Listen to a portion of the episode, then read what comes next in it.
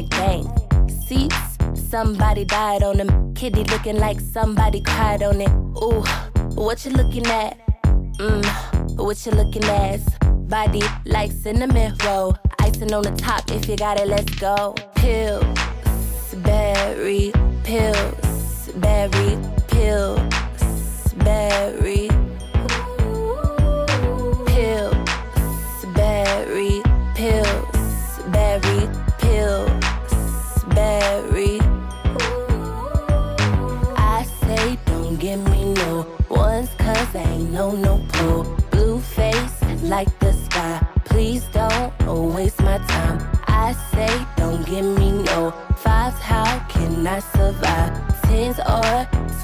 Twenties, hundreds only. This is scary. Even Steven couldn't king me if my name was Carrie. Sorry. Yes, I was rude. Real down chick, Carolina attitude. Jimmy came with the shoes, and I ain't have to choose. If you got the money, then I got the moves. Yes, I got mine, but I'm spending yours. Bake more biscuits, had the rest in a drawer. Pills, berry, pills, berry, pills, berry.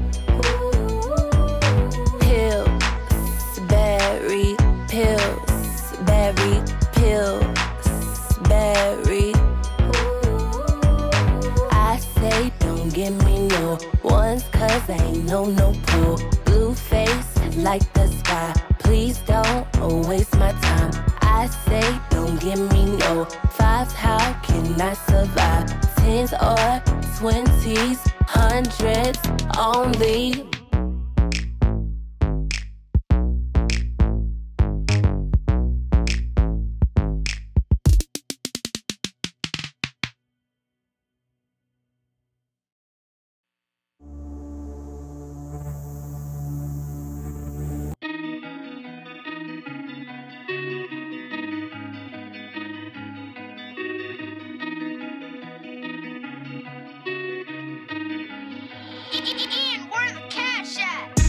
true.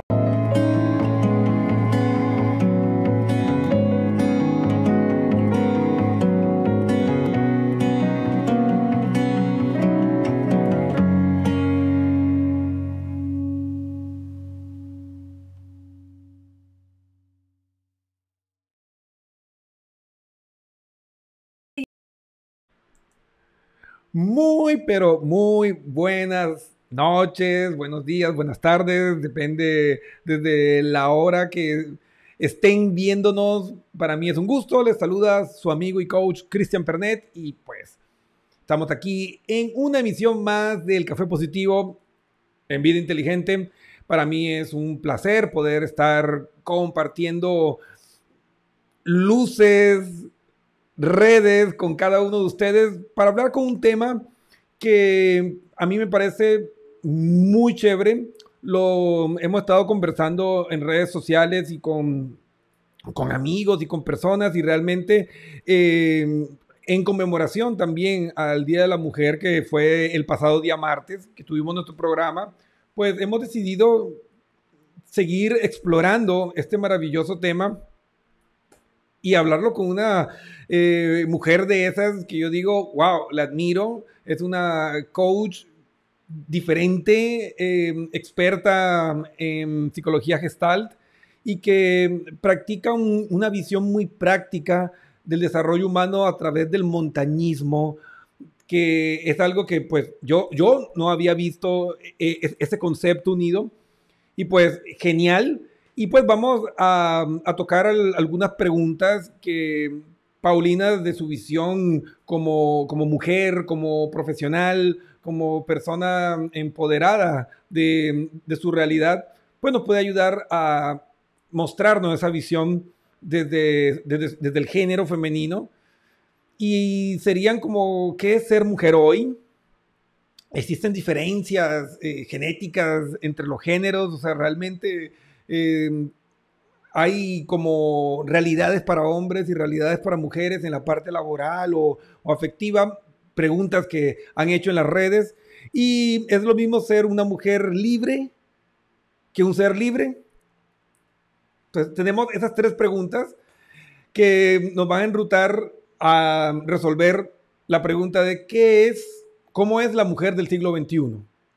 En este mundo cambiante, eh, en, en este mundo que realmente esta generación pues nos ha tocado grandes desafíos. Ni bien salimos de la pandemia y estamos en una pre eh, guerra internacional que puede tener repercusiones pues realmente inimaginadas. Esperemos que no, que no lleguemos a eso. Pero el golpe de la recesión, pues eso ya nadie nos va a salvar del golpe que va a tener esto a nivel de la economía mundial. Pero bueno, sin más, pues quiero presentarles y traer a nuestra invitada especial, la coach Paulina Benítez. Entonces, a ver, vamos a buscarte. Aquí estás. Muy bien. Hola, mi querido Cris. Hola a todos. Buenos días, buenas tardes, buenas noches de donde nos estén mirando. Un gustazo estar aquí. Feliz, feliz de compartir este, este espacio contigo una vez más, amigo querido. Pues muy feliz. Amiga, ¿puedes bajar un poco la cámara? Solo te vemos de la barbilla Uy, para arriba. Eso. Solo la frente. Ahora sí. Ya, ya me sentía eh, en la Francia de, de medio siglo, así, de- decapitada. Que le corten la cabeza, como dice la, como dicen en, en la película. Eh, eh, Alicia, La reina de corazones. eso, Sí, ahí sí, está. sí. Y bueno, amigos, amigos, amigas del mundo, tenemos una maravillosa invitada desde Ecuador, un país que fue muy, muy generoso conmigo, al, al cual le debo mucho.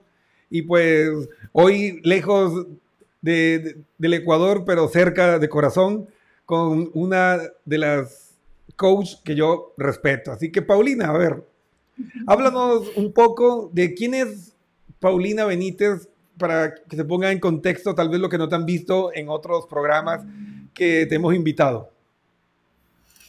Ay, ¿qué puedo decir? Bueno, primero que todo, soy una mujer eh, libre, una mujer amorosa, una mujer decidida, pero sobre todo una mujer que está eh, determinada a, soñar. Eso es lo que soy primero, es la primera descripción que quiero dar de mí. Y mm, pues, ¿qué puedo decir? En la parte profesional, lo que podría decir es que em, la vida me ha llevado por varios caminos para entender muchísimas cosas. Yo estudié administración hotelera, eh, trabajé durante muchos años en hoteles y en un momento determinado la vida me llevó a un proyecto social en el que apoyábamos a generar becas estudiantiles para niños de la calle. Entonces, esto me llevó a estudiar eh, algunas cosas, aspectos como PNL, coaching, etcétera, que mm, apoyaban para nuestra misión, porque yo era la encargada de logística y eventos de este programa que daba becas. Sin embargo, claro, lo que teníamos que hacer era trabajar en conjunto con una socióloga para poder trabajar eh, concatenadamente, o sea, en un engranaje, para poder eh, insertar a los niños, para lograr más bien insertar a los niños dentro del programa, ya que eh, el trabajar con los padres para que los padres entendieran la importancia de que sus hijos estuvieran en la escuela en lugar de trabajando en las calles, era lo más complicado que había que hacer. Entonces empecé a mirar que dentro de este mundo del apoyo social y de la labor social, había muchas otras cosas por aprender. Entonces a mí me gustó muchísimo esto porque dije, bueno, antes yo hacía eventos, organizaba eventos para que la gente baile, farree, se gaste la plata, se peguen los tragos. Y ahora organizaba eventos para darle oportunidades a niños que no tenían esas oportunidades por sus propios medios para que estudien. Entonces me pareció genial y empecé a, involucrarme muchísimo con esto del coaching, de la PNL. Y posterior a eso, después de, después de hacer mi certificación en coaching, vi que también hacían falta ciertas cosas emocionales por trabajar. Así que decidí estudiar eh, terapia gestal, que me encanta muchísimo porque no solamente se trata de terapia, sino también de un estilo de vida hacia el que tú te encaminas cuando entiendes que a través de tus emociones tu cuerpo expresa cosas. Tu cuerpo te da mensajes que muchas veces pasamos inadvertidos y nos, eh, nos olvidamos que están ahí. Entonces, esto me ha llevado a, a, ir mirando y explorando algunas cosas. Y bueno, pues desde chiquita yo fui siempre la, la revoltosa, la que se trepaba a los árboles, porque claro, yo crecí entre varones. Mi mamá tiene 10 hermanos y somos 41 nietos de la abuelita. O sea, ya se imaginarán, Híjole. somos un familión, ¿no? Un familión. Y en ese familión, claro, éramos por etapas, por camadas, como digo yo.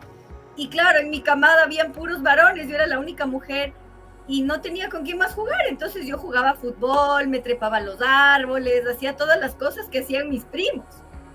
Entonces, claro, yo crecí en, en un mundo de varones, haciendo las cosas que hacían los varones.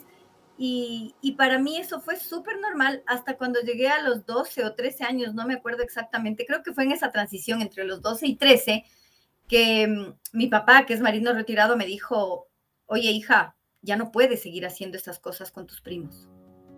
Tienes que comportarte como niña. Yo decía como, ¿qué, qué? Así como, ¿qué pasó? sí, este, esta es mi vida, esta es mi felicidad. Yo organizaba los torneos de fútbol entre los primos en mi casa. Y ahora mi papá me decía que no, no, no, ya no puedes estar jugando fútbol. Tienes que comportarte como una señorita. Y yo, ¿y qué es eso? ¿Y cómo hago? ¿Y qué pasa? Entonces, todas estas cosas generaron que mi padre y yo tuviéramos muchos roces y choques. Y cuando yo empecé a estudiar coaching, eh, parte de los principios más importantes, creo yo, que un coach debe tener como precepto de vida es trabajar en mí primero para poder apoyar a otros, porque no puedo dar lo que no tengo. Entonces, para mí es un trabajo súper chévere el, mm, el poder explorar, definir, mirar emociones, sentimientos y generar que la relación con mi padre sea mucho mejor y que ahora tengamos una relación extraordinaria. Nos ha tomado años, por supuesto, porque no es una cosa de un día, ni una varita mágica, pero eh, se ha logrado y tengo una relación súper linda con mi papá. Y, puedo decir que los recuerdos y las cosas que no tuve cuando era niña, que yo hubiese querido y que cuando yo recordaba cosas de mi niñez no tenía pues el papá cariñoso, amoroso, ni nada. Imagínense en un marino retirado, lo que hacía era tratarnos como sus soldaditos. Entonces, em, como sus, sus reclutas. Entonces, claro, para mí el generar ahora una relación de cariño, afectividad y todo con mi papá ha sido recuperar y sanar también esa parte de la niña que necesitaba el afecto de papá. Y eso es lo que me ha apoyado muchísimo, la, gestal, el coaching, la inteligencia emocional. Y en ese camino también fue el, esa lucha interna de, soy niña, pero quiero hacer cosas de niños. O sea, ¿por qué no se puede? ¿Qué sucede aquí? Entonces, eso siempre fue como una, una disyuntiva y una cosa complicada para mí. Y siempre me gustó mucho la naturaleza, así que, mm, bueno, cuando mi hijo era chiquitito, yo tuve la oportunidad de conocer a un gran montañista de Ecuador, que es Iván Vallejo. Hicimos un curso juntos, somos grandes amigos desde el 99, imagínense. Ahí, comenzó el bicho del montañismo entonces. Exacto, porque a mí me gustaban las cascadas, me gustaba todo eso, pero yo dije, no, pues un día tengo que subirme al Cotopaxi. Para quienes no saben eh, qué es el Cotopaxi, el Cotopaxi es una de las montañas eh, más grandes de aquí en Ecuador. Tenemos varias, la más alta es el Chimborazo, que es el punto más cercano al Sol, que tiene 6.280 metros, y el Cotopaxi tiene 5.897, entonces mm. es la segunda más alta. Pero es una montaña emblemática por su forma, por, porque es tan agradable, es lindísima. Entonces yo quería subir, pero claro, no es tan sencillo como decir voy a subir las gradas de mi casa. Hay que entrenar muchísimo. Entonces, como mi hijo tenía apenas dos años, yo dije, bueno, esto tiene que esperar, pero voy a lograrlo algún día. Así que cuando mi hijo tuvo como 16, yo dije, bueno, es mi momento, el muchacho está grande, se puede defender solo, si se queda un fin de semana en casa solo, no hay drama, así que me pongo en, en acción. Y empecé a subir montaña y me di cuenta que la montaña no solamente porque hay mucha gente que dice, ¿qué encuentras en la montaña? O sea, eso es el arte de sufrir, ¿para qué te vas a sufrir ahí a pasar frío? Pero más allá de eso, es darte ese espacio y ese permiso de escuchar tus pensamientos, de escucharte a ti mismo y de estar contigo en lugar de estar mirando afuera, a pesar de que tienes un paisaje precioso, pero de quedarte adentro contigo. Así que no, no, sé si tú compartes esta visión, querida Paulina, pero para mí es como una metáfora de la vida, ¿no? Porque es indudable que la, eh, la vida es como una montaña, ¿no? Y nosotros comenzamos el viaje inocentemente viéndola de lejos de niños y decimos, ah, sí, yo quiero llegar allá arriba porque yo no conozco a nadie que de, niño haya dicho, ah, yo quiero ser un fracasado, quiero ser un vago, quiero ser un don nadie, no, no conozco hasta ahora. Quiero dormir todo el día. Bueno, eso sí lo puede pensar uno hasta ahora, uno dice quisiera dormir todo el día a veces, pero o sea, todos queremos triunfar. Entonces todos vemos esa montaña y vemos eh, eh, esa, mm, esa cima y todos quieren coronar y todos quieren llegar al, al máximo nivel, pero es mucho más fácil verlo de afuera que cuando comienzas, ¿no? Cuando llegas a, las laderas de la montaña y miras hacia arriba, ves que es una inmensidad, que es algo inimaginablemente grande. Y no es solo eso, comienzas a subir y te encuentras con cortadas que vos dices, pero ¿de dónde me agarro? Y no, eh, que, que para eso son los, los zapatos, pues con, con, los, con los spikes, con los clavos y, y, el martillito y una cuerdita de seguridad y tú, voy, voy, a colgar mi vida de, de, esto.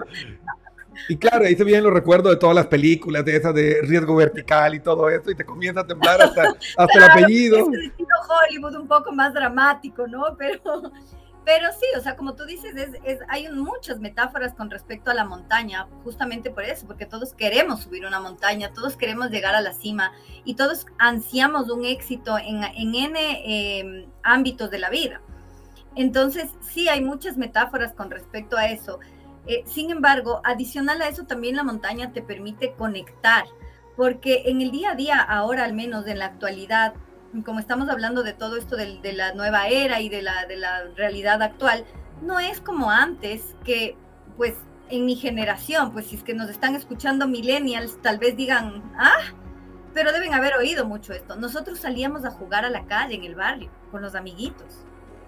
Entonces, yo me acuerdo que yo vivía en un pasaje, entonces era una cuchara, era un pasaje donde no había, no entraban carros, pues más que los carros de la gente que vivía ahí. Entonces, nosotros salíamos y jugábamos y poníamos los juguetes afuera de la casa para que los otros amigos vengan y pongan también sus juguetes y jugar. Entonces, teníamos una interacción social súper distinta, era un compartir diferente, era un conectar, era el mirar a los ojos del amiguito, era el decirle, hola amigo, ¿cómo vas? El irse, como yo les digo, yo eh, jugaba fútbol y cuando mi papá me prohibió jugar fútbol, para mí fue como que se me acababa el planeta.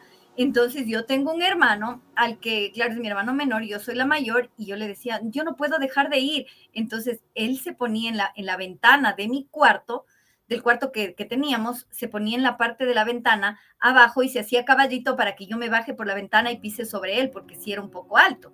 Entonces yo bajaba y pisaba y ponía los pies sobre él, que estaba hecho caballito, y me bajaba y nos escapábamos a jugar en el parque fútbol. Entonces, para mí eso fue parte de mi niñez y fue parte de ese conectar. Pero las generaciones de ahora, por ejemplo, la generación de mi hijo, bueno, todavía tuvo un poco de eso. Nosotros vivimos en un barrio en el que todavía los vecinos se conocían, bueno, ahora ya no.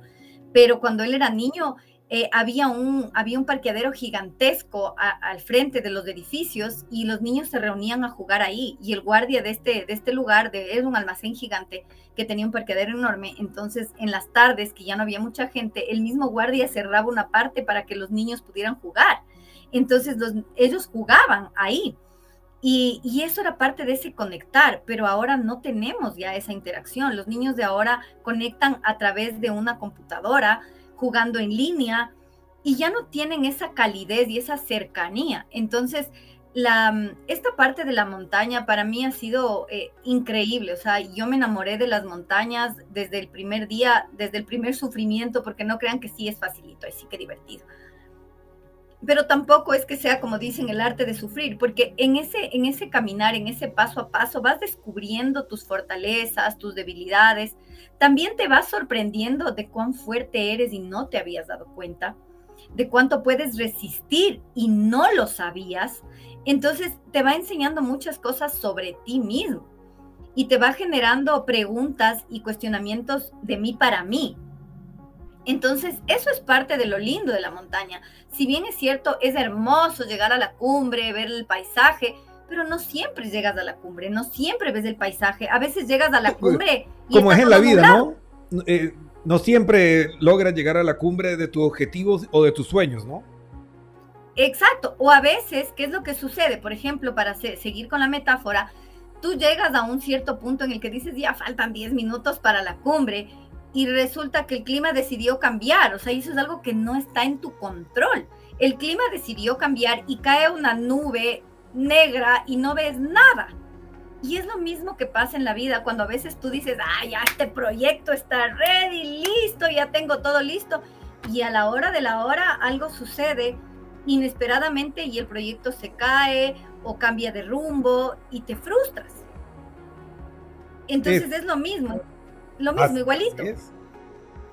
A ver, Así que bueno, y esto, eso es un... ¿cómo, ¿cómo conectas tú esta historia tuya, tu vida, definitivamente lo apasionante que se escucha todo esto del montañismo, con los retos que tiene la mujer en el siglo XXI? Pero antes que me respondas, quiero aprovechar para mandar un saludo a todos nuestros radioescuchas que están conectados, a nuestra querida Ceci Aguilar, Miriam, Ari, Ari Chábala, Juan Gárate, nuestra querida reina de corazones, Elizabeth Gaona. Ella no me corta la cabeza, ella es la que hace que mi corazoncito eh, lata más rápido. Mando besos y abrazos. Y Eli comenta que dice que quiere que la lleve a una de estas aventuras de montaña yo la llevo, yo la llevo. Además, yo voy a corregir. Yo sé que tú la dices, le dices la reina de corazones porque la amas locamente, pero sabes que ella es una hada madrina, porque ella ha hecho, ella ha hecho cosas imposibles con este amigo mío. Así que yo la quiero muchísimo, aunque la tengo lejos y nos conocemos únicamente virtualmente, la quiero muchísimo porque te veo feliz. Así que para mí ella es una hada madrina que tiene alas y magia por todas partes. Así que es, es eso. Así es, así es. No pudiste hacerlo mejor y nosotros también te queremos. Paulina, aquí me llegó una pregunta por interno y me dice, bueno, suena muy bonito. Yo soy una chica de oficina y nunca he escalado literalmente ni, ni el arenero del perro que hay en mi parque.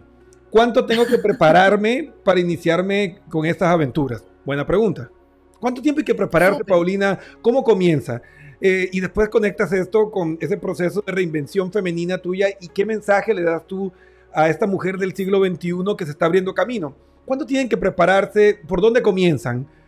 Entonces cuéntanos un poco de eso. Primero, lo que necesitas realmente es estar clara de para qué quieres ir. O sea, no el por qué, porque ¿Por qué? ¿Por qué? ¿Por qué? ¿Por qué? Es lo que nos decimos siempre y nos preguntamos siempre para recriminarnos las cosas. Lo importante es que sepas para qué quieres ir.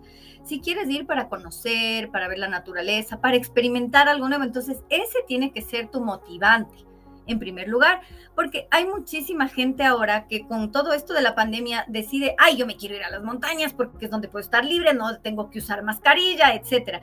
Pero mucha gente piensa que es como ir al parque y no es ir al parque entonces, número uno, necesitas saber para qué quieres ir.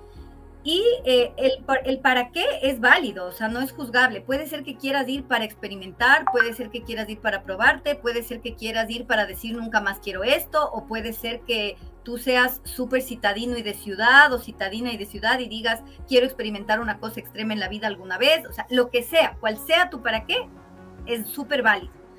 Y lo que es importante después de tener este para qué es encontrar los cómo adecuados. Les voy a contar que yo corría maratones, entonces dije yo, yo 40 kilómetros, 21 kilómetros, 15 kilómetros, ¿quién no voy a poder subir 6.000 metros? Pero no son 6.000 metros planos no son 6.000 metros cuando como, como, corres una carrera. Si bien es cierto, el haber corrido en carreras y todo lo demás generaba que yo tenga un buen estado físico, pero no es lo mismo que la preparación para subir una montaña. Entonces lo voy a hacer igual, seguir haciéndolo como metáfora. ¿Qué es lo que sucede? Pongo un ejemplo.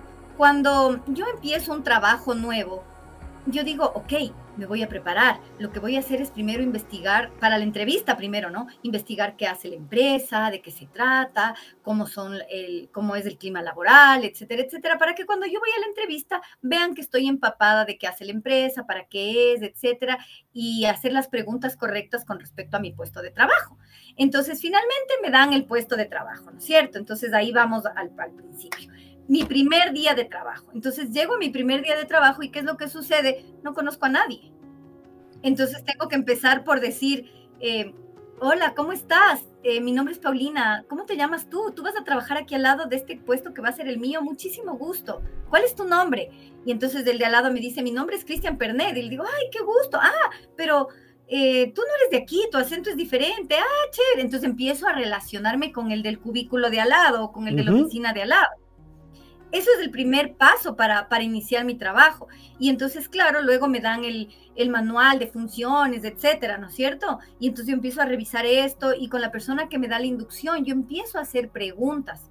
Y bueno, ¿a quién le debo reportar estas cosas, etcétera, etcétera? Así funciona, ¿verdad? De la misma manera, en la montaña funciona igual. Entonces, para la, la persona que hizo esta pregunta, eh, necesitas empezar a mirar ¿Para qué quieres trabajar en esa empresa? ¿Para qué quieres subir montañas? Ahora, luego de para qué, ¿para qué quiero trabajar en esa empresa? Para crecer profesionalmente y para de pronto llegar a ser gerente general. Entonces, ok, para, el, para la montaña igual, ¿para qué quiero subir esta montaña pequeña? Porque quiero llegar a tal montaña más grande, de tantos metros, etcétera. Entonces necesito plantearme hacia dónde quiero ir. Y una vez que tenga yo hacia dónde quiero llegar, eh, puede ser que sea primero un reto pequeño, luego, o sea, no sé si quieras ir al Everest, pero, pero el punto es mirar ¿qué es lo, lo inmediatamente más grande que tú dices, necesito prepararme para eso? Ejemplo, cuando yo decidí subir el Cotopaxi, que tiene 5.897 metros, como les comentaba, y es una montaña icónica aquí en Ecuador, yo dije, bueno, pero si yo corro 21 kilómetros, 6.000, 5.897 no es nada. Entonces, la gente, además, bueno, les comento, en, aquí en pantalla no se ve, pero Cristian me conoce, yo soy bajita y soy flaca. Entonces, claro, eh, ¿por dónde te daré, Cris? Como por aquí, Más o menos. más o menos, ¿no? O sea, yo soy bajita, yo, yo hago, yo hago, hago hasta el chiste, ¿no? Porque digo que yo dos, met- dos centímetros me separan del metro y medio. Entonces soy chiquita. O sea, que casi, casi eres un hobbit. Claro, o sea, estoy, en el límite de, de Minion y, Pitufo, o sea, por ahí, ¿no? Entonces, ¿qué es lo que sucede cuando la gente me ve? Dice, está esta, ¿será que llega? Es tan chiquita, tan flacuchenta. Entonces, todas esas cosas fueron limitantes. Pero, ¿qué es lo que pasa? Yo, bien decidida, y yo corro maratones, y yo como sea llego, y yo no me doy por vencida. Entonces dije, perfecto. Y subí el Ruco Pichincha, que es una montaña también aquí muy conocida, porque es la montaña eh, en, en cuyas faldas está la ciudad de Quito, que es la capital de Ecuador. Y que además hay un teleférico y la gente sube y baja y viene y va y todo porque está el teleférico ahí, es muy accesible. Dije, ah, me fue bien. Entonces yo estaba perfecta, estaba bien. Además de que tengo, tenemos una ventaja, que vivimos a 2.820 metros de altura. Entonces la altura no es como para una persona que viene de la costa. Entonces tienes que tomar en cuenta todos esos factores. Si vienes de la costa o si vives como yo, que tengo la suerte de vivir 2.820 metros más cerca de las estrellas, está, es más fácil aclimatar a la altura. Entonces yo me subí al Ruco Pichincha, que tiene 4.690, y dije, ah, me fue bien, estoy perfecta. Conseguimos un guía que nos lleve a Liliniza Norte, que tiene 5.100 metros, y me fue bien. Entonces el guía al principio me miró con la mochila, que es más grande que yo, y me dijo, ¿usted va a subir? ¿Está segura? Y yo le dije, claro, ¿qué le pasa? Entonces el hombre vio que yo caminaba a buen ritmo y todo. Entonces me dijo, sí, ¿sabe qué? Disculpará, yo me equivoqué. O sea, sí, sí sube. Entonces le va a ir bien en el Cotopaxi. Y a semana seguida de esa montaña, yo me fui al Cotopaxi. Ahora, fíjate todas las cosas que sucedieron. A ver, Como cuéntame. yo soy bajita, como yo soy bajita, no había ropa para montaña, para nieve de mi tamaño. No habían botas de mi tamaño. ¿Ya? Entonces fue una odisea encontrar todos los implementos en mi tamaño. Finalmente el guía me consiguió unas botas que eran una talla más que la mía, que eran talla 36, porque calzo- calzo 35, imagínate, pie de escarpín tengo yo, no sé si se dice escarpín en todos los países, pero son los zapatitos de bebé, esos de lana que les ponen. ¿Ya? Así, así cal- Entonces, él, él me consiguió eso y tuve que ponerle plantillas a las botas para que me entre el zapato y, doble, y la doble media que es, es de requisito y todo. Pero esas botas, como fueron las únicas que pudimos conseguir, tampoco es que pude escoger, pesaban una tonelada cada bota, que me costaba dar cada paso. Entonces imagínate, yo cuando corría mis, mis medias maratones y todo esto, yo corría con unas zapatillas ultra ligeras. O sea, Claro. botas pesadísimas. Y luego cuando llegas a la parte de la nieve te ponen unas cosas que son como unas garras metálicas que se llaman crampones, que son para que el, el pie se sujete a la nieve y no te resbales. O sea, la bota ya pesaba una tonelada y le ponen esas cosas metálicas, pesaba Peor. tonelada y media. O sea, yo levantaba cada pie así como... "Ay, ay". Entonces, claro, yo nunca estuve ni lista ni preparada para eso y me costó un montón. ¿Y saben lo que sucedió? Llegué a 5.700 metros sufriendo, o sea, sufriéndola, descansando. Yo sigo, ya me muero. A 5.700 metros a un lugar que es muy tradicional en, en el Cotopaxi que se llama Yanasacha. Faltaban 5.700, fíjate, faltaban 198, 100, 197 metros, que no es nada prácticamente para llegar a la cumbre y el guía me dijo, usted no va a poder continuar, tenemos que bajar. Y yo dije, no, después de que todo esto, no, yo no me quiero bajar. Me dijo, siéntese y descanse un rato. Y cuando me senté empecé a sangrar de la nariz porque era el ¿En mal de serio? alturas, pero la presión, la nieve era roja, o sea, un desastre. Y claro, el guía me dijo, uy, peor así. Le dije, pero solo faltan 197 metros. Me dijo, eso a su ritmo y a esta hora y en la montaña es hora y media. Usted no va a soportar. Y yo, no. Como, como estoy así medio rayada, ¿no? Tú me conoces. Agarré dos, agarré papel higiénico y... Estoy lista. Vámonos. Ya no me sangra la nariz. Entonces el guía dijo, está loca, ¿qué le pasa? Y me bajaron literalmente arrastrándome. Me sentó así enérgicamente, me sentó en la nieve y le dijo a mi compañero, arrástrala porque vas con una cuerda atado al otro, ¿no? Arrástrala. Y me arrastraron para abajo y yo bajaba llorando, no quiero bajar. Entonces, moraleja y lección para responder esta pregunta, yo necesitaba preparación no física, necesitaba preparación mental para adaptarme a las eh, inclemencias del clima. Y eso que subimos en una noche estrellada y preciosa, ¿no? Necesitaba adaptarme al peso y necesitaba adaptar mi cuerpo a la altura. Además, también debía descubrir mi ritmo para caminar, porque no es lo mismo, por ejemplo, ¿tú cuánto mides, Cris? ¿1,85? ¿1,84? 1.82. 1,82, ¿ves? Por ahí está. No es lo mismo tus pasos y tus zancadas que mis pasitos. Entonces, probablemente tú puedas ir más rápido que yo porque das pasos más largos. Entonces, yo no había tomado en cuenta todos esos detalles y que claro, como íbamos al ritmo del guía, que era más alto que yo, yo como yo fuerte, yo resistente, yo aceleré mi paso, entonces claro, eso generó que yo me desgaste más rápido. Exacto. Ahora, después de tanto tiempo, yo sé que yo debo ir a mi paso. Ahora yo ya voy un paso súper rápido, todo a pesar de que soy chiquita.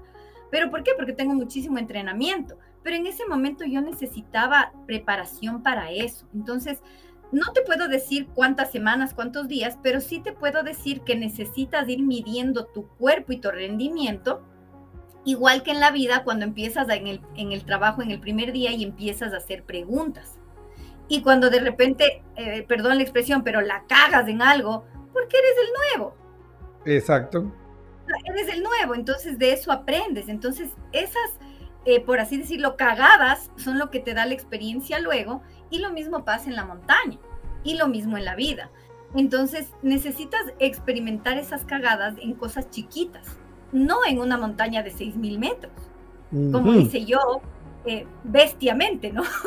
Por así decirlo. Y bueno, Entonces, Y eh, eh, eso muchas veces hacemos nosotros, ¿no? O sea, mm, eh, tomando la analogía de la montaña como los retos que vamos encontrando en nuestra vida, y muchas veces nosotros no planificamos, no calculamos el costo, no nos preparamos y nos lanzamos, nos va mal y después es que tengo mala suerte, es que tengo mal karma. Entonces, a, a veces eh, es cuestión de, de- de que realmente... ay, pero porque al Cristian le fue bien en lo mismo y a mí no. Porque el Cristian es el Cristian y yo soy yo. Porque el Cristian camina más rápido, él tiene pasos más largos, ¿me explico? No, y- y que no, hay suerte, no hay suerte en la vida, sino sencillamente hubo más preparación, más trabajo, o esa persona investigó, descubrió, vio algo que tú no vistes. Entonces, la suerte como tal no es que te cayó un premio Nobel o un doctorado o, te cayó la maestría, no, o sea, todo es consecuencia de todo lo que tú has ido construyendo. Entonces, Paulina, con todo esto, ¿qué es ser mujer hoy para ti? Para continuar con la analogía, lo único que yo puedo decir es que ser mujer es eh, ser parte de la montaña, no competir con la montaña. ¿Y a qué me refiero con esto? Me refiero a que, y fíjate que yo tengo muchas amigas feministas, tengo, bueno, de todo, en esta sociedad hay de todo, pero yo comparto muchísimo y soy muy defensora de los derechos de la mujer. Eh, sin embargo, lo que yo creo es que nosotras ahora como mujeres necesitamos liderar un movimiento que lleve y que impulse el equilibrio, no la competencia entre nosotros. Y creo que eso es realmente ser una mujer del siglo XXI, que es eh, generar que ese equilibrio esté a mi alrededor y esté primero dentro de mí para poderlo generar a mi alrededor, para poder eh, emanar eso. Porque hay una frase que a mí me encanta, que alguna vez un, uno de los coaches cuando yo estuve en mi formación la decía, y es que no es lo mismo brillar que iluminar, porque el que brilla, brilla para sí mismo, y simplemente tiene su, su luz y nada más, pero el que ilumina comparte y despierta la luz en otros. Ah, interesante. Entonces, ese es el punto. Ese realmente es el punto. Y, y de hecho hay una, hay una frase, no recuerdo el autor ahorita, ya, ya, ya lo voy a recordar, pero dice que en realidad la grandeza no está en, de, en mostrar cuán, cuán hábil soy yo y en demostrar mis dones al mundo, es en despertar los dones de los otros. Entonces, eh, es lo mismo que en la montaña, porque en la montaña, ejemplo, eh, supongamos, Cris, que tú quieres ir y que con la Eli decidimos irnos y que ya le estoy prometiendo en público a la Eli que la voy a llevar a la montaña cuando se tienen que venir acá a Ecuador. Entonces, ¿qué es lo que sucede? Yo no puedo pretender eh, jalonearte en tu primera montaña y decirte, muévete, camina a mi ritmo, a pesar de que yo sé que tú haces deporte, pero probablemente fíjate que tú ahora estás viviendo a nivel del mar. Que cuando vengas acá Quito tal vez te coja la altura aquí en la ciudad, no se diga en la montaña.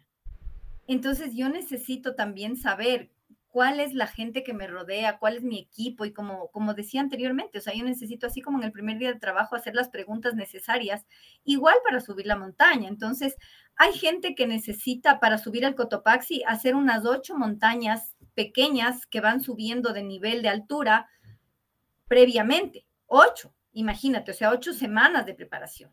Hay gente que con tres montañas aclimata, hay gente que aclimata con cuatro montañas. Entonces tienes que ir de una montaña pequeña a una un poquito más grande, a una un poquito más grande o del mismo tamaño, pero con mayor dificultad y, esfuerzo físico, y luego a una un poquito más grande y así, para que tu cuerpo se vaya acostumbrando a la altura. Eso se llama aclimatación. Fíjate que eh, fisiológicamente lo que ocurre es que tu corazón empieza a bombear de una forma diferente por la falta de oxígeno y empieza a bombear más rápido, más rápido, más rápido, más rápido y produce mayor cantidad de glóbulos rojos porque dice, no, pues a este le está faltando aire. Entonces, cuando tú bajas de los 4.000 metros a los 2.000 que yo vivo, por ejemplo, tu cuerpo ya se queda con esa sensación de que produjo más glóbulos. Y a uh -huh. la semana siguiente que tú te vas, el cuerpo dice, ah, ya sé lo que este hombre está haciendo o ya sé lo que esta mujer está haciendo. Necesito volver a hacer lo mismo que hice la vez pasada. Entonces lo hace con mayor facilidad. Entonces eso, adaptado a la vida, es lo que ocurre cuando yo me permito capacitarme, cuando me permito aprender cosas nuevas para que en mi trabajo me vaya mejor, para que en mi vida laboral eh, todo funcione, pero también en mi vida emocional porque muchas veces no nos preparamos en la vida afectiva, en la vida para, para, tener una buena relación de pareja, para ser buenos padres. Entonces, esa aclimatación que yo hablo de la montaña también la necesitamos trabajar en la vida diaria. Y eso creo que es un reto gigantesco de las mujeres del siglo XXI, porque no se trata de competir con los hombres, se trata de mirar cómo podemos apoyarnos y generar un mundo mejor. Es que a la final es que, somos humanos, fin de la historia. O sea, sí, tenemos diferencias. igual somos diferentes. O sea, no podemos compararnos. Y, y, muchas veces yo he conversado con las feministas que me dicen, pero es que Pauli eh, nos discrimina. Sí, pero hay que ser claros. Y, y, fíjate que, por ejemplo, en cuando yo estudiaba hotelería, yo me preguntaba por qué los mejores chefs del mundo son hombres. ¿Por qué hay menos mujeres? Porque claro, en la época en la que yo estudiaba, o sea, e, era más común eso. Y yo decía, ¿pero por qué? Entonces, claro, como yo siempre he sido bien preguntón y todo, me puse a investigar y fíjate que fisiológicamente, fisiológicamente, ¿Ya? nosotras las mujeres durante nuestro periodo tenemos una cuestión física que no está bajo nuestro control y es que nos cambia las papilas gustativas y el olfato. Oh. Nos cambia. Entonces, ¿qué es lo que sucede durante Cambia la sazón. Etapa? Cambia la sazón. Pero ustedes los hombres no tienen el periodo, entonces no les cambia la sazón, no les cambia el olfato, no les cambia el gusto. ¿Tiene Ahora, sentido? No quiere, no quiere decir que sea imposible que una mujer sea de las mejores chefs del mundo. De hecho, ahora hay muchísimas muy exitosas. ¿Pero por qué? Porque probablemente ahora hay muchas cosas que nos apoyan, como por ejemplo el estandarizar una receta de cocina. Entonces, uh -huh. ahora hagamos la metáfora con la cocina y la vida. Así como cuando yo preparo cosas, necesito poner ingredientes para que me quede como pay de limón, yo necesito poner limones. Pero si pongo chocolate, ¿cómo quiero que salga pay de limón? Va a salir pay de chocolate. Entonces es lo mismo en la vida. Si yo quiero tener una relación de pareja saludable, necesito mirar cuáles son los ingredientes necesarios para construir esa relación de pareja saludable. Si quiero tener una vida laboral, laboral exitosa, necesito mirar cómo debo relacionarme laboralmente, cómo debo negociar, cómo debo eh, generar eh, conversaciones exitosas y empoderantes en mi trabajo. Entonces necesito poner esos ingredientes. Ves, eh, Vuelvo al, al ejemplo de mi papá. Un exacto. marino, un militar, un policía, no puede ser marino, militar y policía en su casa, porque en su casa no hay soldados, no hay reclutas, no hay batallón. En su casa él debe ser el hombre amoroso, dulce, tierno, detallista, empático, Y mientras eso, que en su eh, trabajo necesita ser rígido. Y ¿me eso hace parte de la inteligencia emocional. O sea, aprender a, a- a disociar las diferentes situaciones de la vida y, y es parte del autocuidado, ¿no? De aprender a dejar el trabajo afuera de mi vida personal, ¿no? Y yo creo que es uno de los retos más difíciles tanto para los hombres como, como para las mujeres que nos enfrentamos, ¿no? supuesto. Y, Por y mira supuesto, que pero- he, he aprendido algo nuevo y, y- ya eh, han habido reacciones, ¿no? Eli dice que, que a partir de ahora pues yo voy a cocinar para que no se cambie la sazón. Yo, yo no tengo problema. A, a mí me gusta cocinar, ¿no? Entonces no tengo Sí, sí, problemas, pero bueno, bueno. Yo creo que aquí nos vamos a meter en problemas, porque si viste, eh, yo vi el programa de Cristian con Paulina y aquí es- esta es la razón por la cual no te gusta la comida en esos días. Así que o me pides comida o te chantas la comida que no te guste. Y le han de poner No, más sal, le han han de poner más sal de- eh, así de maldad para que les pidan comida. A ver, la siguiente pregunta. ¿Existen diferencias genéticas o de otro tipo entre los géneros? Sí, por supuesto que existen diferencias genéticas. O sea, vamos por una cosa tan sencilla como la parte física, ¿ya? O sea, como la parte que a nosotras las mujeres, y, y voy a decir algo que nos come ese evento, la celulitis. ¿Por qué los hombres no tienen tanta celulitis como nosotros, aunque engorden? Sí, o sea, si engordan mucho, sí, se les ve la celulitis, pero ¿por qué nosotros hasta flacas tenemos celulitis? Y es algo que, o sea, qué injusto, ¿por qué? Esa es culpa de la madre naturaleza. La madre naturaleza es sabia, fíjate. Lo que pasa es que nuestros tejidos son así, o sea, son eh, horizontales. ¿Para qué es esto? Para que cuando nosotros seamos madres, la piel se expanda, entonces el tejido de la mujer es en forma horizontal, entonces permite la expansión y luego la contracción cuando ya no estás embarazada, por ejemplo, ese es un ejemplo súper claro. Mientras que el tejido de los hombres es cuadriculado, tiene un tejido eh, así, o sea, cruzado. Y ¿Ya? ese tejido cruzado forma cuadros. Entonces, en el tejido adiposo que nosotros tenemos, que es así larguito, en estas partes acumulas un poco más de grasa y retienes líquidos. Y por eso eso se ve reflejado como celulitis. Mientras que como los hombres lo tienen así, mira, como cuadradito, es más difícil que se acumulen en los cuadraditos que en las partes que son largas y hay mayor espacio. Y aparte que, solamente en eso. y aparte que evolutivamente, pues, eso lo que justo lo hablaba el martes, eh, la naturaleza también dotó a las mujeres con mayores depósitos de grasa, porque hay que entender que el cerebro humano está adaptado perfectamente para el paleolítico, no para el mundo moderno, donde había escasez de comida, donde había pocos recursos. Entonces, a la naturaleza lo que le interesaba es salvar a la mujer, porque ustedes imagínense, imagínense que quedaran mil hombres y una mujer extintos, pero que queden mil mujeres y un hombre en el paraíso. Entonces, para, para la naturaleza la mujer tiene más valor que el hombre. Yo sé que va, va a sonar... Somos lindas. ¿Qué podemos hacer? Entonces, el hombre tiene un 10% más de fibras musculares, por lo que somos más fuertes, por eso somos más fuertes. Y la mujer tiene más tejido adiposo para poder guardar más energía, para poder soportar más eh, periodos eh, de inadición y también para guardar energía eh, para protegerse del frío. Recuerda que históricamente nosotros sufrimos mucho por las glaciaciones que hubo en, en la época eh, antigua, ¿no? Entonces, ¿Por qué la naturaleza hizo el hombre más fuerte? Ustedes se imaginan, sobre todo las que han sido madres, saben lo que es eso, tener que huir de un tigre de dientes de sable con una barriga de siete meses, de ocho, nueve meses. No hay cómo, por más berraca que seas, por más eh, guerrera que seas, con una panza enorme, no puedes luchar. Entonces el hombre necesitaba no embarazarse y ser más fuerte para poder arras- eh, eh, arrastrar a la mujer, cargarla y, y poder eh, ser el que asumiera la defensa.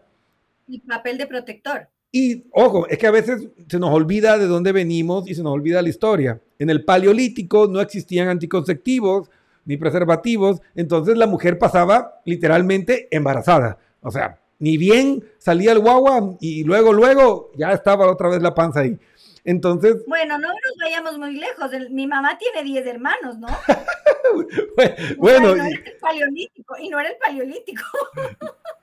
En- pero, y date cuenta, o sea, no yendo muy lejos. Entonces, imagínate, en esa época, pues la mujer pasaba gran parte de su vida en una posición eh, de discapacidad, o sea, no de, de desventaja frente a um, las amenazas y los retos de una, una posición de un, de mundo salvaje, un mundo que era realmente salvaje. Entonces, hoy por hoy, pues, obviamente nuestro cerebro no está adaptado al mundo moderno y sigue reaccionando intuitivamente como lo hizo en los últimos miles de años. La civilización lo que tiene son 10.000 años, eso no es nada en, en la escala evolutiva. Sí, o sea, además de que, además de que, fíjate, no solo los seres humanos, o sea, inclusive las mascotas. O sea, los perros, no sé si ustedes se han fijado que raspan, raspan. Mi perro, o sea, me vuelve loca porque se trepa en mi cama y raspa, raspa, raspa, raspa para acomodarse. Y yo me muero de digo, me va a dañar el edredón, me va. Pero, y, y fíjate, ¿por qué es eso? Porque su memoria genética los lleva a la época en la que vivían silvestremente y tenían que raspar la tierra para hacer que la tierra estuviera suavecita y no dura para poderse acostar. Pero ya no está en la tierra, está en mi camita, o sea, sin embargo lo sigue haciendo. Entonces, imagínate nosotros los seres humanos también. Entonces, solamente con estas dos cosas que tú acabas de decir, o con, la, con el ejemplo tan sencillo como el que yo hice de la celulitis, físicamente somos distintos. Yo no niego que las mujeres seamos fuertes, no niego que nosotras podamos hacer cualquier trabajo, pero sí hay cosas que se diferencian y necesitamos estar felices y amar nuestras diferencias para saber quiénes somos. Porque te pongo un ejemplo. Mira, mi hijo está trabajando ahora en el Oriente y él me dice, mami, hay dos mujeres en, el trabajo, todos los demás somos hombres. Y yo solo he visto a dos mujeres. Me dice, me parece una discriminación terrible, me parece ni sé qué. Y yo le dije, hijo, solamente te voy a decir una cosa. Y esto no es machista, de pronto ahí, por ahí alguien estalle con lo que voy a decir, pero muchas veces las mujeres tenemos otras prioridades diferentes a las de los hombres. Te pongo un ejemplo, le digo, hijo, me dice qué. Le digo, la prima, que es arquitecta, le propusieron un trabajo que le pagaban una millonada, pero tenía que irse a campo a construir unas cosas en medio de la selva. Y ella tiene una hija pequeñita. Y fíjate que mi prima era de las que decía, yo no quiero tener hijos, pero se quedó embarazada y todo, y tiene su hija y ama a su hija. Y me dice, prima, eso era verle a mi hija ocho días en el mes. Y yo decidí que yo prefiero ganar un poco menos y quedarme en la ciudad que ganar tanto y perderme momentos especiales en la vida de mi hija. Entonces, no porque, no porque las mujeres seamos débiles y no querramos ir a un lugar eh, inhóspito a hacer construcciones o cosas por el estilo, sino porque ella simplemente decidió y está feliz con lo que decidió y es respetable. Así como si otra mujer decide irse y ver ocho días a su hija, perfecto, pero cada uno decide de acuerdo a sus prioridades, tanto hombres como mujeres. Pero claro, eh, ya hablándolo crudamente, ¿no? Para una empresa no es rentable eh, cuando una mujer se embaraza y tiene tres meses de maternidad y yo le tengo como empresario, como dueño de la empresa, que seguir pagando y contratar a otra persona para que supla su cargo mientras también le pago. ¿Me explico? Ujú. Entonces eso sí genera una diferencia que ha sido eh, compleja de manejar. ahora las mujeres con toda la lucha que ha habido eh, en el último tiempo, en las últimas, en las últimas décadas, hemos generado que no, que no se pueda despedir a una mujer embarazada, por ejemplo. Y, eso, y esa, Sí. esa lucha está bien. Y estoy completamente eso de acuerdo. Es un, logro, es un logro gigantesco y me parece perfecto. Sin embargo, es importante que, se, que tengamos claridad de qué sucede. Porque cuando tú estás recién dada luz, no puedes irte a trabajar, no puedes dejar algo agua. O sea, de poder puedes, pero la misma naturaleza no te lo permite. La oxitocina. las- eh, claro, porque las que hemos sido mamás, si no lo quieres hablar en, en la parte, o sea, eh, científica y con las, eh, las neurotransmisores y todo, hablemoslo desde la parte, eh, cómo te sientes. O sea, yo me acuerdo cuando di a luz, solo quería dormir. Era como que, por Dios, déjenme dormir. Y tampoco puedes dormir porque el guagua llora. Entonces pasas noches interminables sin dormir. Es, es el desastre, ¿no? Y se te acaban los tres meses y ya por lo menos estás un poco adaptada, pero así sin dormir tienes que volver al trabajo. Exacto. Entonces, entonces es una cuestión a la que las mujeres muchas veces nos hemos adaptado y generamos una fuerza diferente a la de los hombres. No es menor ni mayor, sino diferente. Y yo creo, mi querida Paulina, no sé si estás de acuerdo, que eh, nos enfocamos, o sea, os ha dado un enfoque distinto. Mira, yo me, yo me considero un gran feminista y he defendido los derechos femeninos en todos los sentidos, incluso en los criticados, porque yo fui de los primeros que habló de los derechos sexuales y del deleite de la mujer y ya te sabes la historia, ¿no? Degenerado este, sí, pero ¿por qué? O sea, la mujer tiene derecho al deleite y el placer. Sí, claro, o sea, la mujer tiene dere- derecho al deleite y el placer. Entonces, pero ahí vemos cómo todavía hay esos viejos esquemas, ¿no? Y yo creo que la lucha no es en que el hombre es el enemigo, ¿no? Y caer en, en acciones como las que se vieron en México, saludando a mis amigos de México que están conectados, que comenzaron, comenzaron a, a destruir eh, estructuras porque tenían el, nom- el nombre de un hombre. O sea, eh, eh, eh, eh, esa lucha no es por ahí. No, porque Entonces- fíjate que finalmente venimos de un papá y una mamá, de un hombre y una mujer. Exacto. Entonces, a la larga, a la larga, yo estoy destruyendo, no porque sea el nombre Pepito que está en la puerta, pero es que ese Pepito es mi papá, a través de ese hombre, a través de, en representación de todos los hombres. De igual forma que cuando violan a una mujer, fíjate que se hizo muy famoso el caso de Marta, tú recordarás que fue famoso a nivel mundial, y el y el eslogan era Todas somos Marta. Todos somos Marta. Entonces, de la misma manera, por todas las Martas del mundo, yo abogo también por todos los Pepitos del mundo. ¿Me explico? Porque Y mira, yo no que- que- puedo. eh, yo he no atendido puedo- muchos hombres que han sido víctimas de abuso.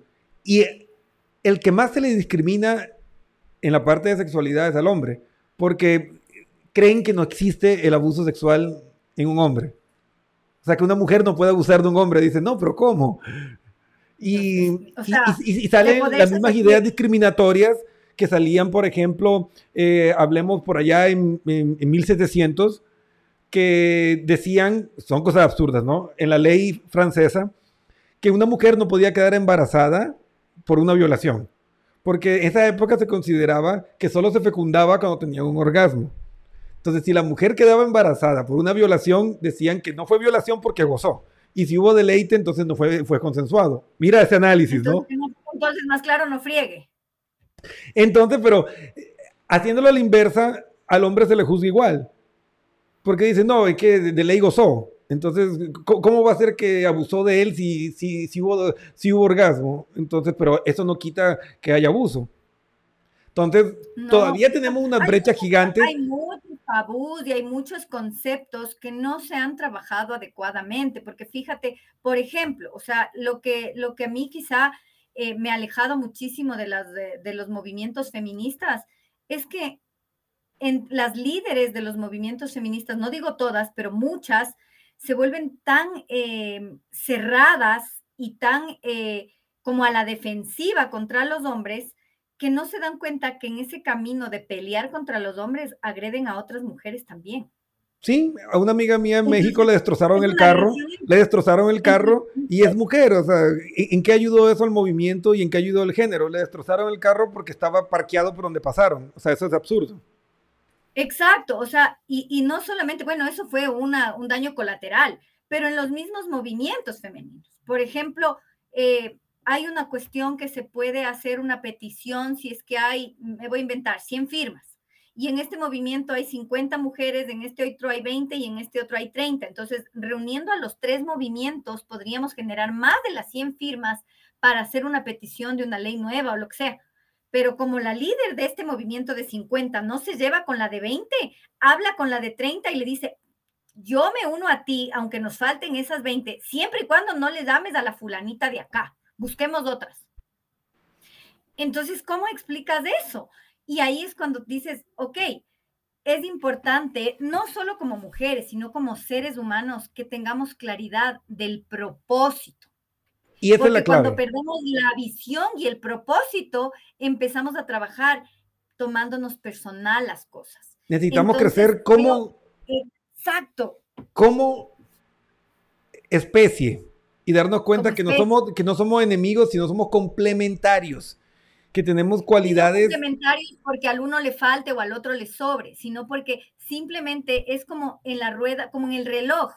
Cada pieza tiene una función y si falta una sola pieza, el reloj no funciona. Pero no es que la una pieza sea más importante que la otra. O sea, no es que en la- hablando de los relojes de cuerda, el minutero es más importante que el segundero. No, Eh. pues porque si no, igual no camina el reloj. Exacto. Amiga mía, y para terminar, ¿es lo mismo ser una mujer libre que ser un ser libre? Mm, ok, ahí la pregunta, em, la pregunta es como confusa o ambigua porque las mujeres somos seres. Entonces, ser un ser libre está involucrándonos. Yo, yo, yo creo, yo- o sea, yo, eh, yo puse la pregunta tal cual como me la hicieron, ¿no? Me tomo la atribución de hacer una reinterpretación. Yo pienso Ajá. que, eh, yo creo que tiene que ver con lo que estamos hablando ahorita. O sea, si, si existe realmente ser una mujer libre o, o ser un ser humano libre. Yo creo que va por ahí. Sí, sí. Si me sí, o sea, equivoco, la la, verdad la persona que escribió la pregunta me puede decir, no, Cristian, no es eso, pero yo creo que es por ahí. estamos estás malinterpretando, pero sí, el punto es que el punto es que ser libres nos lleva a también respetar al otro. Porque si yo soy libre, por ejemplo, te pongo un ejemplo para hablar eh, de cosas tan controversiales como la sexualidad en, en tema de los gays, las lesbianas, etcétera, ¿no? Si tú te fijas, a pesar de que decimos que somos muy modernos, muy avanzados, no sé qué, seguimos teniendo muchos prejuicios con la gente que tiene una elección sexual diferente. Tenemos muchísimos prejuicios como sociedades. Entonces, em, yo te voy a contar que yo tengo varios amigos que, que son eh, homosexuales y varias amigas que son lesbianas y los quiero muchísimo. O sea, eh, eso no influye en el cariño y en la amistad que yo les tengo. Pero tengo una anécdota muy, muy particular y es que una persona que, eh, un, un hombre es guapísimo y es colombiano además, al que quiero con todo mi corazón, o sea, es divino él. Eh, él vivió un tiempo en mi casa y la gente pensaba que era mi nuevo novio mi nuevo esposo porque yo me había divorciado hace un tiempo.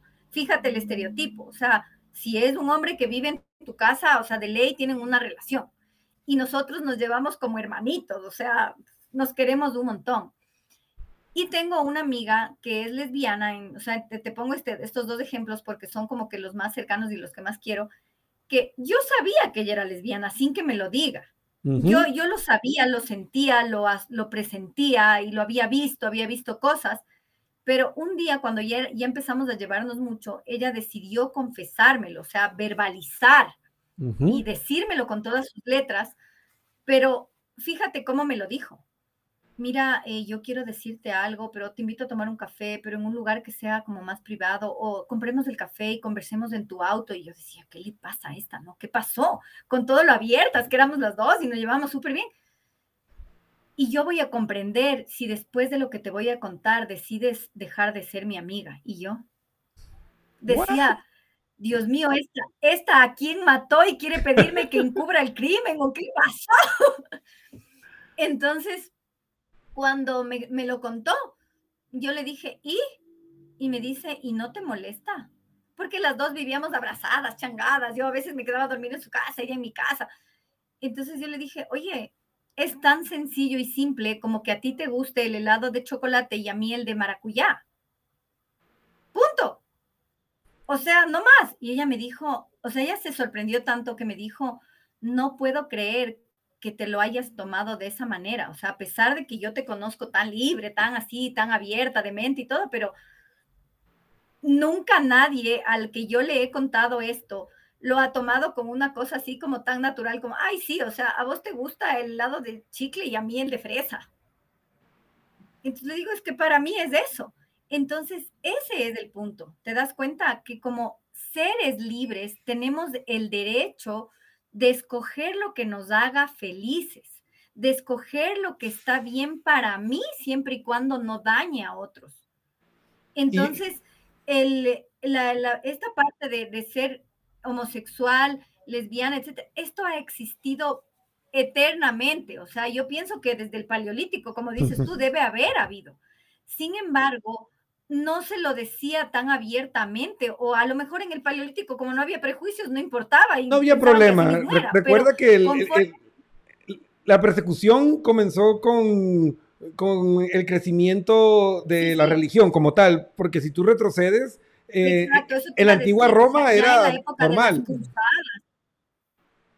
Claro, pero si te fijas en la misma época de, por ejemplo, de Da Vinci, que ya era toda esta época en la que ya habían los papas, las religiones, había la religión ortodoxa, los otros, los ni sé cómo, los ni sé cuántos y las mil religiones que ahora hay, que empezó a generarse ciertas restricciones de lo que está bien y lo que está mal para reprimir cosas que no podían manejar y controlar. Entonces, eso ha generado que haya muchísimos tabús históricamente. Entonces, fíjate cuántas familias se han desunido porque resulta que su hija es lesbiana o su hijo es, decide ser homosexual y es como que es algo imperdonable. Incluso, a, incluso en la actualidad y familias enteras que se han desunido, que no se han vuelto a hablar, etcétera, cuando en realidad es una simple elección, como elegir un helado de menta o el de fresa o el de chocolate o el de mora, o sea, a mí no me gusta, por ejemplo, el helado de, ¿qué? Me voy a inventar el helado de fresa, pero a ti te encanta, o sea, eso es tu problema, pues sé feliz tomando tu helado de fresa. Y respetar las diferencias individuales. Generan... Exacto. Entonces, yo pienso que ser libres como seres humanos tiene que ver no solamente con hacer lo que se me da la gana sin importarme nada, de forma irresponsable, tiene que ver con hacer lo que a mí me haga feliz y lo que genere una huella y trascendencia positiva en el mundo sin afectar a otros, pero sabiendo que puedo respetar las decisiones de los demás también. Muy bien, entonces, lo importante, si eres un ser libre, eres libre como hombre o eres libre como mujer, libre de prejuicios, libre de discriminación y entiendes que todos somos parte de una sola unidad que se llama especie humana. Y si no aprendemos a trabajar juntos, juntitos, nos vamos a extinguir. Amiga. Y, fíjate, o sea, fíjate tal cual lo que está pasando en la guerra. Ajá. No respetamos lo que son los otros ni lo que los otros quieren, sino solamente lo que yo pienso. Y eso es el resumen de la guerra. Muy bien, amiga, palabras finales. Todo lo bueno se acaba, llegamos al final de nuestro programa. ¿Cuáles son tus palabras finales? ¿Qué le dirías a las mujeres sobre los retos que se están enfrentando y que van a enfrentar las mujeres en el siglo XXI? Lo único que puedo decirles es que no dejen de soñar y de creer que sus sueños son posibles, porque en algún momento yo no sabía cómo podía eh, combinar dos cosas que amo mucho, que son la montaña y el coaching y el ayudar a gente, y ahora me doy cuenta que es posible, más que posible. Eh, como Cristian sabe, yo hago un programa no solamente de coaching con montaña, que te lleva a subir montañas altas, pero ahora también eh, estoy aprendiendo a escalar, escalar en roca y en muros, y me doy cuenta cómo las emociones son como esos, como esos piecitas de colores de la, del muro que de una u otra manera representan mis miedos y los obstáculos que tengo que vencer. Y si físicamente eres capaz de subirte a un muro y llegar hasta el tope del muro, también eres capaz de trabajar con tus emociones y de generar que tus relaciones sean estables, armoniosas y saludables. Así que no dejes de soñar porque todo es posible si trabajas contigo misma, sabiendo que trabajas para crear equilibrio.